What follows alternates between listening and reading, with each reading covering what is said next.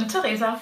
Und heute wollen wir eine Folge aufnehmen, wo wir ein bisschen Bezug auf die letzte nehmen. Da ging es ja um den schwierigen Patienten und was ihn ausmacht. Und da ging es ja auch um das Verhältnis zu Nähe und Distanz. Und darauf wollen wir heute noch mal ein bisschen Bezug nehmen und darüber reden. Und Theresa, da habe ich doch gleich mal eine Frage an dich. Ja, bitte. ich bin ganz ohr. ja. Wenn du die Wörter professionelle Nähe oder professionelle Distanz hörst, was hast du da für ein Gefühl dabei? Naja, vor allem, dass ich ähm, bis vor kurzem eigentlich professionelle Distanz verwendet habe. Und ähm, ich finde, dass das vor allem bei vielen Kolleginnen auch so gesehen wird. Ne? Und dass wir darüber reden, ähm, wie wir eine gute Distanz zu den Patientinnen oder Zugehörigen kriegen ähm, auch in, darauf Bezug nehmen, dass man natürlich äh, versucht, eigentlich meint man ja Abstand gewinnen. Ne? Also auch äh, der, wenn man jetzt eben vom schwierigen Patienten, was wir in der letzten Folge ja hatten, das so sieht, dass der uns ja eigentlich in dem, weil er uns ja spiegelt und, und uns an Grenzen bringt, weil er mhm. eben vielleicht unsere, unsere Vorschläge oder Pflegemaßnahmen nicht annimmt, dass der uns automatisch in, in eine Distanz oder, oder das, nee, anders vielleicht, weil das, glaube ich, wäre jetzt unfair so zu sagen, dass wir automatisch in eine Distanz gehen, obwohl es total kontraproduktiv ist. Also mhm. da meine ich dann wirklich Distanz, weil man, und das ist vielleicht, um das jetzt mal um deine Frage auch zu beantworten, ähm, dass Distanz für mich inzwischen meint, dass ich nur das Nötigste mache. Mhm. Also und das zwar professionell, aber das klingt total gemein, wenn ich das so sage, ne? aber es gibt tatsächlich Patienten, wo ich ähm, oder Patientinnen, wo ich wirklich ungern reingegangen bin und da habe ich nur das Nötigste. Das, was dran war, habe ich gemacht, aber ich habe mich da nicht zehn Minuten mal hingesetzt und mit denen gesprochen. Einfach mal so.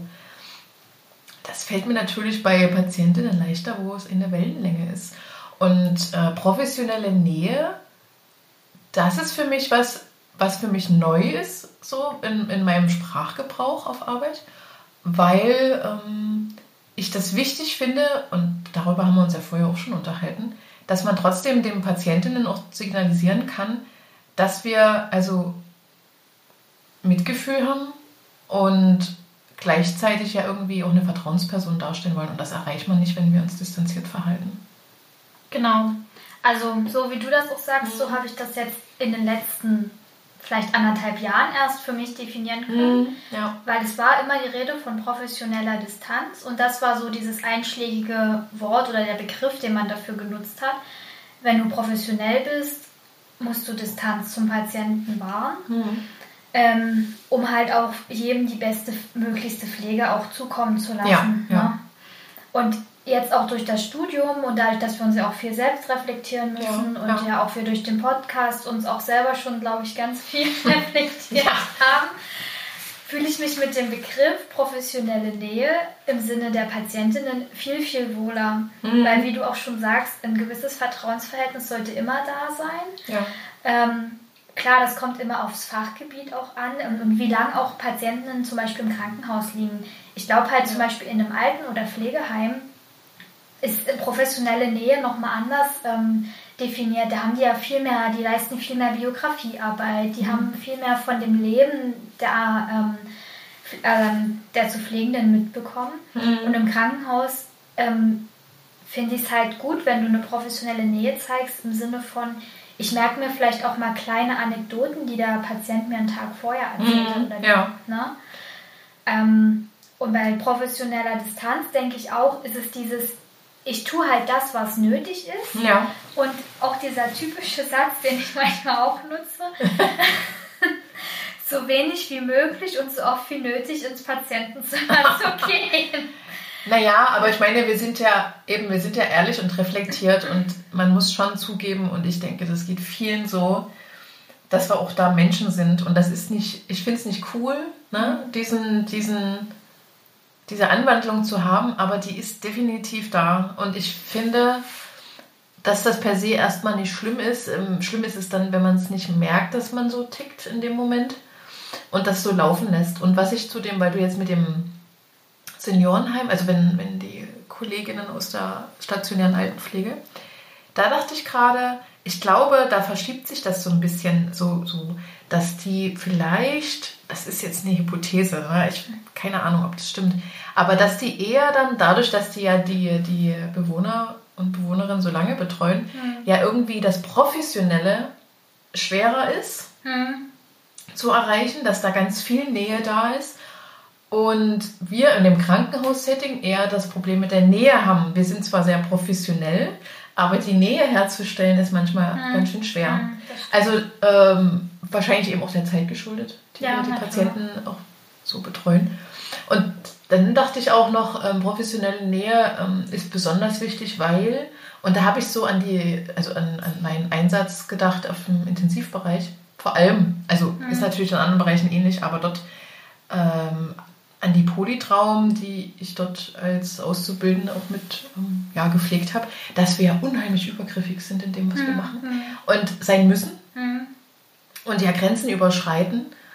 Und das ist ja auch eine, also eine ganz simple körperliche Nähe. Mhm.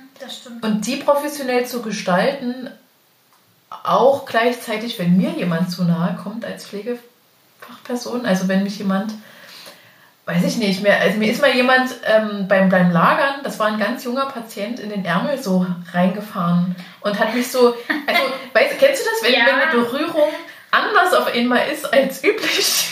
Das ist, und, ja. und das ist, und das aber, und das finde ich, haben, das ist, fällt uns Pflegefachkräften, würde ich jetzt auch mal behaupten, unheimlich schwer, da eine Grenze zu ziehen und zu sagen, so nicht. Klar, ich habe auch Kolleginnen erlebt, die kennen, da haben sie eine Ansage gemacht, aber ich mhm. glaube trotzdem, dadurch, dass wir ja auch für jemanden da sein wollen, das einfach so hinnehmen und vielleicht gar nicht unsere eigenen Grenzen dabei immer so bewahren. Und das spielt für mich genauso rein. Also nicht nur ne, das, was wir zum Patienten machen, ja. sondern was wir auch zurückkriegen. Das stimmt. Na, da ist es dann, wir lassen, glaube ich, mehr Nähe manchmal zu, als wir uns selber ähm, eigentlich, ja. also wir tun uns unsere Grenzen eher nochmal anders abstecken, ja, den Patienten ja. zuliebe, ne? ja, ja. Ähm, um denen halt den gesamten Wohlfühlfaktor auch zu geben. Ne? Mhm. Und ich, ich meine, ich glaube, dieses körperliche mal auf den Popo getätschle und so, das hat man alle schon mal hinter uns. ja, aber das, das Problem, genau das ist ja, wenn du jetzt, das hat man alles schon mal, aber das macht es nicht besser. Nee, macht es auch nicht. Und ich dachte gerade irgendwie, weil das Wohlwollen, also da kann man auf einer Privat, ich glaube auf einer Privatstation, die ist ja. eigentlich noch, gibt es die eigentlich noch bei euch? Also so eine Einheit, wo man sagt, das ist eine Privatstation für Privatpatienten? Meines Wissens nicht. Wäre mir neu. Gab es die zu deiner Zeit? Äh, auf dem Papier.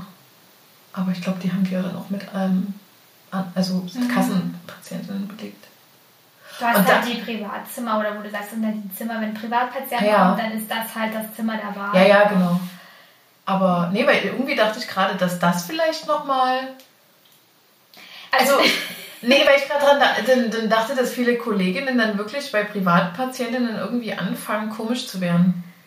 Naja, die haben dann dieses Gefühl, oh, jetzt muss ich alles machen. Ich muss da reingehen, das ähm, Zimmer darf niemals staubig sein, die Bettwäsche muss immer frisch mhm. sein, der braucht jeden Tag frische Handtücher mhm. und die auf so ein Podest heben. Ne? Mhm. Und wenn man Leute auf ein Podest hebt, dann sind die für einen unerreichbar. Das heißt, man kann den Leuten das eigentlich nie recht machen, mhm. obwohl die da oder die Patientin eigentlich ganz genügsam sind, einfach nur mhm. privat versichert sind, weil sie es halt mussten zum Beispiel. Ne? Ähm, und das finde ich, das sollten auch viele einfach ablegen und wirklich sagen, das sind auch nur Menschen. Mhm. Klar haben die auch ihre Vorstellung davon und es gibt ja auch einen Grund, warum die Privatpatienten sind, warum sie dieses Zimmer haben. Aber mhm. das heißt nicht, dass ich den in der Behandlung oder wie oft ich ins Zimmer gehe, auf ein Podest heben muss.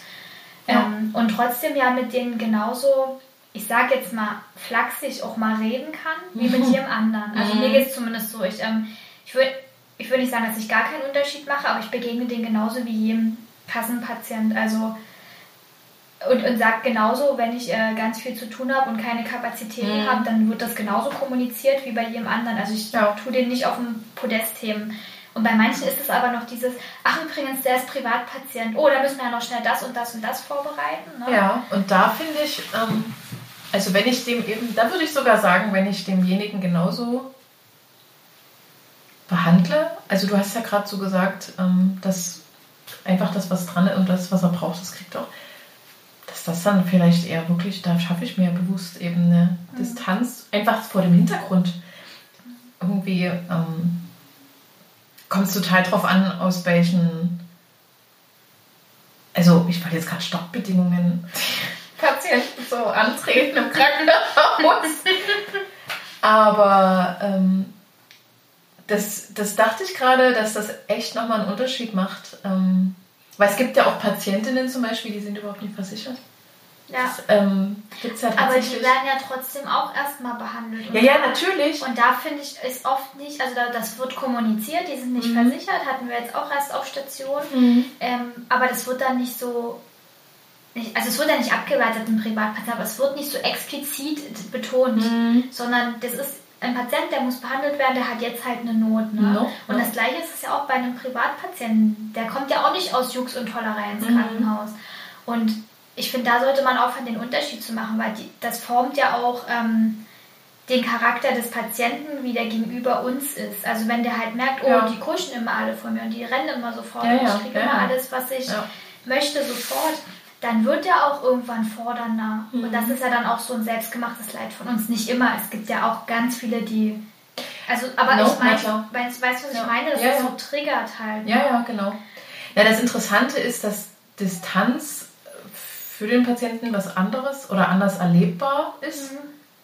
als für uns. Also vom Wohlgefühl her, ähm, dass, dass für uns, also dass wir uns wohler fühlen, wenn wir uns von dem und dem distanzieren und ähm, der andere aber in seiner Wahrnehmung das als total unangenehm empfindet. Mhm.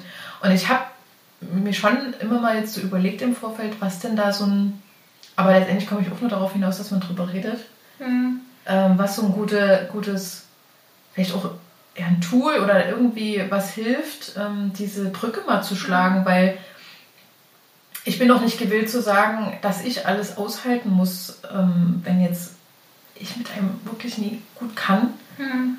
Ähm, aber dann hast du vielleicht die Konstellation, dass du jetzt kein, also wenn du jetzt alleine im Dienst bist zum Beispiel, also auf kleineren Stationen, dann muss man da ja trotzdem irgendwie miteinander klarkommen. Hast du damit Erfahrung gemacht? Also ob, wie du jetzt,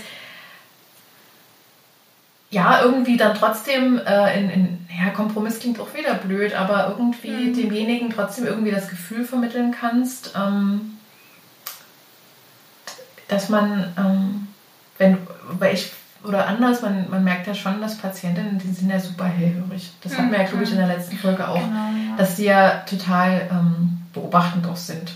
Ja, und man ja auch selber, gerade wenn das jemand ist, mit dem man wo man weiß, da stimmt die Wellenlänge nicht, mhm. äh, ganz anders agiert. Also ich merke das an mir, mhm. ich werde dann auch ja. unsicherer. Ja. Ich bin dann so, jetzt gerade hier keinen Fehler machen und dann passiert dir genau sowas wie beim Verbandswechsel, fällt dir irgendwie die sterile Pinzette runter oder solche Sachen. Ja. Ne? Also das würde dir sonst nicht so passieren. Ne? Oder das Pflaster hat eine Falte mehr und das passiert sonst nicht, weil eigentlich ist das ein ganz leichter Verband, der gar nicht, mhm. ne? Und das ärgert mich dann auch und man hat immer, also ich merke das, wie ich dann selber immer denke, jetzt denkt er bestimmt, ich bin voll der Trottel und kann das nicht. und meistens denken die ja gar nicht so weit. Nee, also, das fällt denen gar nicht manchmal nee, auf. Genau. Ähm, das ist ja Witz dabei. Und wenn du jetzt wirklich auf, einem, auf einer Station bist, wo dann man alleine nur im Dienst ist und man hat solche Patienten, ähm, die merken ja genauso, dass die mit dir nicht können. Mhm. Und dann kommen die natürlich auch nur, wenn es schlimm ist. Und ich habe es mhm. bis jetzt immer so erlebt, dass die, also die wissen dann genauso, die müssen jetzt mit mir acht Stunden auskommen, mhm. wie ich mit denen. Und dann ähm, trifft man sich, da finde ich nämlich, trifft man sich auf einer professionellen Distanz. Bei solchen Patienten, ja. wo man miteinander reden kann, wo der andere weiß, wenn ich Schmerzen habe, kriege ich was gegen meine Schmerzen. Ja. Wenn ich ein großes akutes Problem habe, werde werd ich mhm. versorgt. Mhm. Und das war's. Das ist für mich dann professionelle Distanz, die ich mhm. wahre, ja. weil die mich schützt. Die schützt mich zum einen davor, dass ich mich unheimlich über den Patienten auch ärgern kann. Und die schützt ihn davor, dass ich, also dass ich so überstülpend einfach mhm. bin, sondern man akzeptiert sich dann halt ja, einfach. Vielleicht sollte man es dann, also es ist ja dann auch eine professionelle Akzeptanz, ne? dass er dieses, dass du sagst, ich ähm, behandle ihn mit medizinisch und pflegerisch. Ja. nach bestem Wissen und Gewissen. Ja. Ähm, und mehr halt darüber nicht. Aber das ist cool, du hast jetzt voll den dritten Begriff noch mit ja, reingebracht. Ja. Also ich finde, es ist ja auch wichtig, oder? Das nee, total, weil darüber reden wir eigentlich gar nicht. Ja. Also jetzt im Allgemeinen, also professionelle Akzeptanz, das finde ich total cool, weil ähm, das ist dann vonnöten, wenn der zum Beispiel eben, das haben wir ja nur öfters, wenn Patientinnen mit medizinischen Therapien nicht einverstanden sind und man merkt richtig im Gespräch, wie die Ärztinnen sind es ja dann doch meistens, versuchen noch zu überzeugen und Überzeugungsarbeit zu leisten. Und ich finde, ähm, da sollte man viel mehr drüber sprechen, dass man einfach mal akzeptiert und sich nicht gekränkt fühlt vielleicht. Ja. Äh, wenn ein Patient ablehnend ist und das einfach so stehen lassen kann und eben akzeptieren kann, dass das jetzt so ist und der trotzdem nach Bestem und Wissen und Gewissen äh, jetzt eben Symptombehandlung bekommt oder so. Und das ist, finde ich, auf jeden Fall ein Punkt, der mir sehr ja, negativ aufgefallen ist, wenn wir ähm, auf Palliativstationen Patienten aus anderen Fachbereichen gekriegt ja. haben. Dass sie, das, dass sie das auch rückgemeldet haben, dass sie das Gefühl hatten, dass sie in ihrer Entscheidung nicht akzeptiert worden sind. Mhm. Also die haben sich gegen eine OP entschieden zum mhm, Beispiel. Genau. Wir wissen alle, dass das dann natürlich, dann werden die schnell entlassen, aber das ist auch okay, dass die verlegt werden, aber da wurde nicht irgendwie schon mal was vorbereitet. Also wenn die dann auf die Palliativstation gekommen sind, dann war nichts vom Sozialdienst mal mhm. irgendwie, mhm. oder sehr oft. Ne? Ich es neige neig immer zu einer Verallgemeinerung. Ja. Also sehr oft, es ist einfach sehr oft gewesen. Man hätte ja auch da schon einen Hospizantrag zum Beispiel stellen können, wenn es jetzt mhm. um Palliopatienten geht. Und auch wenn das eine chirurgische Station ist und vielleicht mit einer anderen Ausrichtung, aber dass man eben das akzeptiert und wenigstens sagt, okay, dann tun wir das wenigstens, dass wir gut überleiten auf eine andere Station. Ja. haben wir ein bisschen zu viel Grey's Anatomy geguckt. Ach Quatsch, überhaupt nicht. Mir fällt da halt eine Szene ein, die aber, also wenn zum Beispiel ähm, Tumor-OP oder ja. ähm, es gibt ja einfach auch, wenn deine Mutter ähm, schon an Krebs, Brustkrebs erkrankt ist, dass auch die Wahrscheinlichkeit, dass man das selbst in sich trägt, ja relativ hoch auch ist. Mhm. Und dann gibt es ja auch Patientinnen, die sich äh, irgendwann dafür entscheiden, ähm, sich das schon vorher alles abnehmen zu lassen. Ja. Und ähm, da gab es halt eine Situation. Ich weiß total, welche Folge du meinst. Habe ich auch erst geguckt. Wo halt ähm, versucht wurde, ständig zu überreden, warum ja. das denn jetzt gemacht werden soll und die Prognosen sind doch nicht so schlecht und das kann noch behandelt werden und mhm. überhaupt nicht auf die Patientin mhm. gehört worden mhm. ist, wo ich dachte, akzeptiert es doch einfach, jetzt ist sie noch gesund, jetzt kann sie noch klar entscheiden. Mhm. Wenn sie der Meinung ist, sie will das nie. Also das ja, ist auch ja, Stationsattack, mir ist bloß gerade das halt so. Nee, das ist total richtig und das ist ja, also auch wenn Serien, ne, sind Serien, mhm. klar, aber ich fand das eine total coole Darstellung, weil das einfach definitiv auch so gehandhabt wird. Ähm, oder wenn, wenn eigentlich ähm, auch ein anderes Bedürfnis dahinter steht. Ja. Noch dazu, hinter der Entscheidung. Und das wird noch nicht gesehen. Und wir haben ja jetzt nur gerade in, in Pflegeberatung ja auch das ähnlich ja gehabt, zu erstmal hinzuhören. Mhm.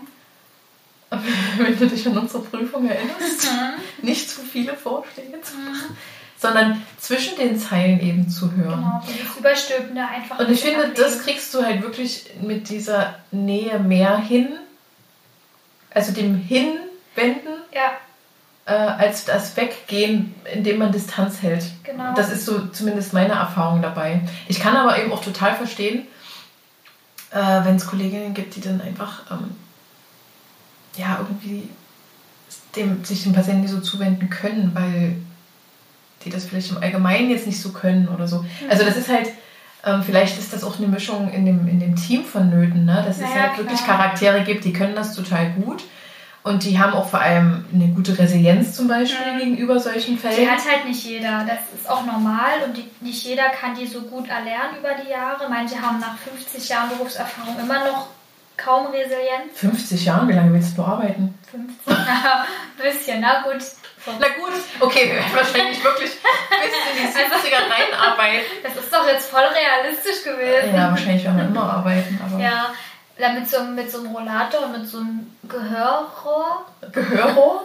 Wie heißt denn diese, die man sich so... Ohrtrompeter? Ich habe keine ja. Ahnung. Nee, ich weiß es wirklich nicht. Was haben Sie gesagt? ja, ähm, also die Mischung macht es auf jeden Fall. Ich denke, man braucht ähm, so ein bisschen nach dem Prinzip guter Kopf, böser Kopf. Mhm. Du brauchst immer ein paar, die mehr auf den Patienten eingehen und welche, die professionell, also mhm. diese ähm, pflegerischen, medizinischen Maßnahmen machen. Mhm. Und das brauchst du auch. Und das braucht der Patient. Der braucht ja. mal diese klaren Ansagen und nicht immer dieses, ich verstehe sie und ich weiß, was sie meinen und was. Also das brauchen die schon, aber nicht immer, ne? Nee, aber das, das ist ja die Kunst dabei. Genau. Und äh, genau, das, das zu erfahren, wenn jemand überhaupt nicht gerade für sich eine Entscheidung treffen kann. Ähm, um eine berühmte hm? Frau zu zitieren, Nursing ist ein Art. Ja. ja. ja. Und, aber was mir jetzt gerade noch dazu einfällt, ich meine, du hast es ja nicht belegt, das Seminar, aber wenn ich jetzt an die Pädagogik denke, wir reden ja nur wirklich viel über Patientinnen, hm. aber es geht ja irgendwie Nähe und Distanz, hat ja was auch mit ähm, Interdisziplinarität zu tun und vor allem, wenn ich an meine Auszubildenden denke, also zum einen, wie gehe ich als Praxisanleiterin auf meine Auszubildenden und Studierenden zu, also Lernende? Mhm. Aber wie kann ich die auch schon dahin führen, das zu entwickeln? Also da habe ich natürlich als eine der Pflegepädagoginnen ja auch noch die Aufgabe, oder so sehe ich das zumindest, die Aufgabe, denen ähm, das schon ein bisschen so mitzugeben. Also, weil ich finde schon, dass in unserer Ausbildung haben wir ja, wie gesagt, viel über Distanz auch gesprochen oder? Ja. Also auch ähm, selber in der Ausbildung auch oft erlebt, dass mhm. Distanz so das Mittel der Wahl ist, ähm, dass auch PraxisanleiterInnen ähm, oder Men MentorInnen auf der, den Stationen dich zwar mitgenommen haben, aber oft ähm, doch eine gewisse Distanz bewahrt haben mhm. und man da immer das Gefühl hatte, ich darf jetzt gar nichts weiter fragen, weil mir wird hier nur das Nötigste. Also ich hatte das mhm, ja, ja. Ja, und das wird dir von klein auf ja so eingebläut. Und ich merke auch, wie ich das selber immer noch gegenüber ähm, Lernenden, äh, Studentinnen, wer auch immer auf Station ist, auch an, anfangs immer noch so praktiziert habe. Also ich selber auch eine distanzierte Person nach außen hin mhm. zumindest mhm. so wirke. Das ja. liegt aber oft einfach an der Zeit des Frühdienstes, ich einfach von um sechs noch nicht in der Lage bin zu lächeln. ähm, und dann auch ich oft das Feedback kriege. Ja. Äh, Gerade wenn ich ähm, SchülerInnen habe, die am Anfang dachten, oder am Anfang des Dienstes dann denken, ah, ich bin heute mit ihr eingeteilt, na, das kann mhm. ja was werden. Und nach den acht mhm. Stunden oder Mittag rum dann gesagt wird, oh, das ist ja voll cool und das mhm. macht voll Spaß und das hätte ich nie gedacht, wo ich dann, ich dann immer erstaunt bin und denke, ich dachte immer, ich wirke nett, aber wahrscheinlich. Aber weißt du, dass ich tatsächlich auch das, ähm, also wenn ich Rückmeldungen gekriegt habe, dass es da hieß, dass ich sehr streng wirke und mit mir sollte man sich nicht anlegen. Also ich habe tatsächlich auch, äh, was überhaupt nicht mein also mein Ziel im Gegenteil. Also eigentlich bin ich ja auch noch mega sensibel so und dann habe ich tatsächlich auch äh, Lernende schon zum Zittern gebracht, einfach weil ich die völlig streng angesprochen habe. Aber das ist, ähm, ich glaube, das ist uns beiden ja irgendwie gegeben, dass wenn wir aber jetzt irgendwas nicht gut finden, was der Lernende macht, dann sagen wir das aber auch sehr direkt. genau. Na, wenn du das so machst, dann ist es Mist. Und ähm, das ich weiß nicht, wie das so bei euch in der Klinik gehandhabt wird. Bei uns gab es ja dann ähm, auch die, die Diskussion darüber, ob man die Lernenden sieht. Hm. Und ich äh, siezen muss und mit dem Argument, dass man ja eine Distanz zwischen der Beziehung, also hm. wir sind ja immer in Beziehungen und das ist vielleicht die größte Herausforderung natürlich. Wir haben die Beziehung zum Patienten und zum hm. Zugehörigen hm. und zum Lernenden, zu Kolleginnen und so weiter und so fort.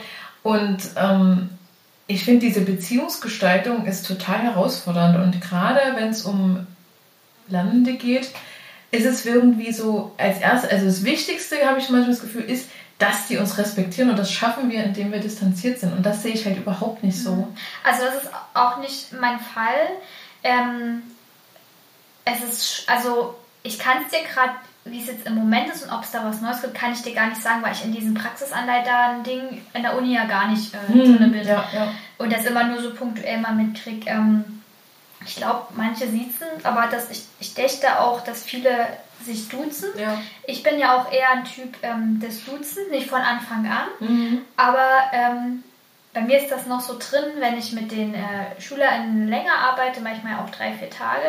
Mhm. Und die sind gut, dann ist das ähm, wie so eine kleine Belohnung, dass man sich halt, wenn ich dann das Du anbiete, mhm. auch ein bisschen dann näher kommt. Also das klingt so doof, aber ich werfe Ihnen den Bonbon zu. Das klingt, das, so, das klingt so doof, aber das ist dann so dieses, ähm, das zeigt ja dann auch, also fand ich immer, dass, also ich finde, die sehen dann auch, dass man mit denen gut arbeiten kann, wenn ich die halt duze, ne? Nee, aber ich kann mir das bei dir total gut vorstellen. ich werfe einen Bonbon oder was? Überreiche ihr das du. ja, kein, ja, nee, aber so, also ich habe das irgendwie so aus meinen Ausbildungszeiten noch von, mein, von meinem ersten mhm. Krankenhaus irgendwie so mitgekriegt, ja, dass ja. das irgendwie so eine Art Belohnungssystem ja. war und fand das eigentlich immer ganz gut und macht das auch immer noch. Ähm, und fahre bis jetzt meistens damit auch gut. Ich bin aber auch nicht der Typ, ja. der ähm, generell für dieses Sie ist. Also ich weiß, man kann mit ähm, bestimmten, gerade wenn es um Hierarchien geht, mhm. super mit Leuten arbeiten, wenn man die sieht. Mhm. Man kann sich ja trotzdem ja. super gut verstehen, ja. und, aber man kann sich trotzdem sieht. Und ich finde, ab einer gewissen Hierarchieebene oder ab so bestimmten Sachen macht das auch Sinn. Aber ich finde es halt im Team, wenn du ständig mit den Leuten auch arbeitest, mhm finde ich, dass du näher, mhm. aber als professionelle Nähe, weil du dann eine Art Vertrauen hast, mhm. gerade im Hinblick auf Notfallsituationen, mhm. auf Diskussionen in der Visite. Mhm. Wenn klar kann man nicht immer gleich ein Vertrauen haben, aber ähm, wenn du mit denjenigen äh, mal so ein, zwei Worte mehr gesprochen hast, dann ähm, kannst du auch besser zusammenarbeiten. Also empfinde ich immer. Und da ist das Sie auf Station manchmal, na nicht so wie fehl am Platz, aber schafft wieder so eine Grenze. Ich weiß total, was du meinst. Ähm, bei den, ich bin halt voll noch in dem Pädagogik-Ding so ich aktuell drin. Naja, das ist, ähm, weil ich, ich muss sagen, dass das in dem Studium mir nochmal eine, eine wirklich eine andere Sicht nochmal gegeben hat, was mein Auftrag dann eigentlich ist. Hm. Und ähm, dass ich ja nicht nur also Lernende habe, sondern ähm, eigentlich ja auch diejenigen, also ich bin vor allem die Verknüpfung zwischen Schul, äh, Lernort Schule und Lernort Praxis. Also ich bediene ja irgendwie beides. Und ähm, ich meine, wir wissen beide, dass, dass viele Lernende ja auch eine, so eine eigene Geschichte mitbringen und die manchmal aber wichtig ist zu wissen. Und ich glaube nicht, dass ich das erreichen kann, indem wir so eine professionelle Distanz eben haben zu den Lernenden, sondern dass ich schon das Gefühl vermitteln will, dass sie eben Vertrauen oder Vertrauen aufbauen können. Und der zweite Gedanke, den ich gerade hatte, ob es eigentlich ähm, ja, noch gut ist, dass wir das Hierarchiedenken so haben, wie wir es haben.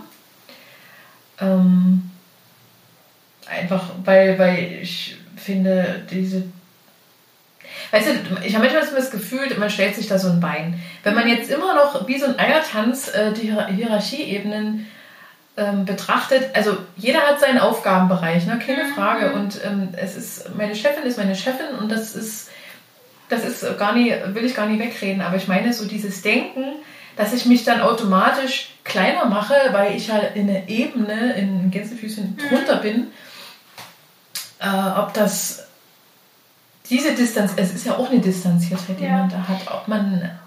Ich denke, man sollte anfangen, ähm, das nicht mehr so, also man sollte, wie gesagt, auch ein langer Prozess und wir merken ja alle, dass das so gut wie gar nicht in Gang kommt, mhm. also selten, ja. dass man sagt, ähm, hier merkt man wenig Hierarchie, dass jeder ja in seinem Aufgabengebiet halt auch der Experte ist. Ne? Mhm. Und ähm, ich finde, man sollte in einem Gebiet, wo ich keine Ahnung habe, nicht anfangen, denjenigen vor, vor anderen in Frage zu stellen. Mhm, ja. Aber man kann ja, wenn man wirklich was wissen will, auch fragen. Ja. Und ähm, ich glaube, was schon wichtig wäre, dass man einfach aufhört, ähm, diese, also gerade als Pflegekraft, Pflegearzt-Beziehung ist ja eigentlich so das Typischste mhm. an Hierarchie, was mhm. so vorkommen kann, mhm. dass nicht alles, was der Arzt sagt, immer richtig mhm. ist. Ja. Und ähm, wir einfach daran erinnert werden sollten, dass wir auch eine Expertise haben. Mhm. Und ähm, ich glaube, das ist jetzt auch so langsam wieder ankommen durch die Akademisierung und ähm, die Professionalisierung, auch, dass wir auch einfach wieder mehr Selbstbewusstsein haben. Und das ist ja auch das Ding, was irgendwie über die Jahre flöten gegangen ist. Und ich glaube, dass mit dem mehr Selbstbewusstsein der Pflege ähm, auch diese Hierarchien wieder weniger werden. Also es war ja in der mhm. Zwischenzeit schon, sage ich mal, schlimmer. Oder empfand ich so? Vielleicht ist das dann auch, dass wir ja auch älter werden und länger im Beruf sind, dass das, also ich glaube, wir kommen halt an diesen Punkt, mhm. wir haben ja jetzt, also wir sind jetzt junge Pflegekräfte, wir erleben jetzt junge Ärztinnen, mit denen wir jetzt wahrscheinlich über Jahre zusammenarbeiten mhm. und zehn Jahre später sind andere in unserem Alter und mhm. haben auch wieder Ärztinnen und fragen sich, mhm. ja, wie können die denn mit dem so gut und ich schaffe das gar nicht. Also mhm. vielleicht ist das auch so ein Generationsding, dass du nie komplett... Das, das auf jeden Fall auch. Mhm. Also, ähm, mhm. also ich habe halt das Gefühl, dass die Hierarchien aufbrechen, weil ich selber als Pflegekraft reife und älter wäre und der Abstand zu den Ärztinnen, die jetzt neu dazukommen oder die da sind, dann irgendwie kleiner wird. Ja. Also die sind ja, ja. irgendwann dann auch so in unserem ja. Alter. Ne? Ja, ja. Nee, das, das ähm, verstehe ich schon. Und ich muss gerade nochmal an so diese Team, also Teamzusammenhalt denken, wo ja auch Nähe da ist in der Beziehung zueinander. Und dass es ja tatsächlich Kliniken gibt, äh, wo das nicht gern gesehen ist. Und äh, Teams ja dementsprechend auch getrennt werden. Und ich habe mich immer gefragt, warum das eigentlich so ist. Aber das ähm, ja, also mhm. warum das so, warum man wirklich als, als Leitungsebene denkt, dass das nicht gut sein kann, wenn ein Team sich zu gut versteht. Ich glaube, der größte Angst ist, ähm, dass du gestürzt wirst als Leitung. Also ich habe das mal, nee, es ist gar nicht so. Echt? Ich habe das selber mal in einem Team miterleben müssen. Auch als Pushfest, ich bin ja immer gut aus Vorder und ähm, okay. es war halt wirklich so, dass das Team an sich richtig gut miteinander konnte und sich das über Jahre mit der Stationsleitung angeguckt hat und ähm, irgendwann dann quasi auch auf, auf böse Art und Weise, muss man wirklich sagen, auch die mhm. Stationsleitung zusammengestürzt hat. Mhm, ne? okay. Und ich glaube, das ist so das Ding von einer Leitung. Ähm, wenn du zu sehr im Team mit drin bist, dann hast du ein Problem beim Dienstplan schreiben zum Beispiel, dass du nicht alle Wünsche berücksichtigen kannst. Du, hast ja. also du, du, musst ja eine gewisse Distanz ja. haben. Ne? Ja. Ähm, bist du aber zu wenig im Team dabei, hast du wieder das Problem, dass sich mehr übereinander aufgeregt wird, ohne dass die Stationsleitung was davon mitkriegt. Also ich glaube, die haben einen richtig großen Spagat, der ganz schwer. Mhm. Ja, das kann ich nachvollziehen. Und ich kann nur sagen, dass ich, ähm, dass ich mich deutlich wohler damit fühle, ähm, dass ich eine gute Wellenlänge mit meiner Chefin habe. Mhm, das ist auch wichtig. Also, also das ist halt, ähm, das hilft ungemein und entspannt auch. Und das macht auch was mhm. mit meiner Arbeit am im Alltag so. Genau, es macht das mhm. mit meiner Arbeit. Also ist ja bei mir ähnlich, dass ich mhm. äh, ein super Verhältnis zu meiner ähm, direkten Chefin habe und ähm, das motiviert mich auch mehr mhm, ja. und das motiviert mich auch zu dem ähm, mehr Denken.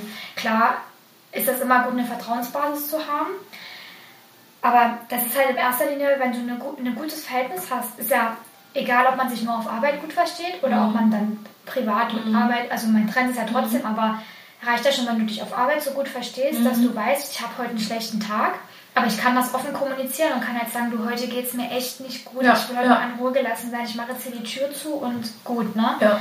Und das ähm, ist dann halt für mich auch eine, naja, wenn es jetzt nur auf Arbeit ist, ist das auch professionelle Nähe. Auf jeden Fall, na, weil es was an der Beziehung, es ist halt mhm. Beziehungsgestaltung, ne? Genau. Also so also ich glaube, dass Nähe und Distanz ist genauso ein Thema wie ähm, der schwierige Patient erfordert viel Selbstreflexion, viel Zuhören, viel Kommunikation im Sinne ja. von. Ne?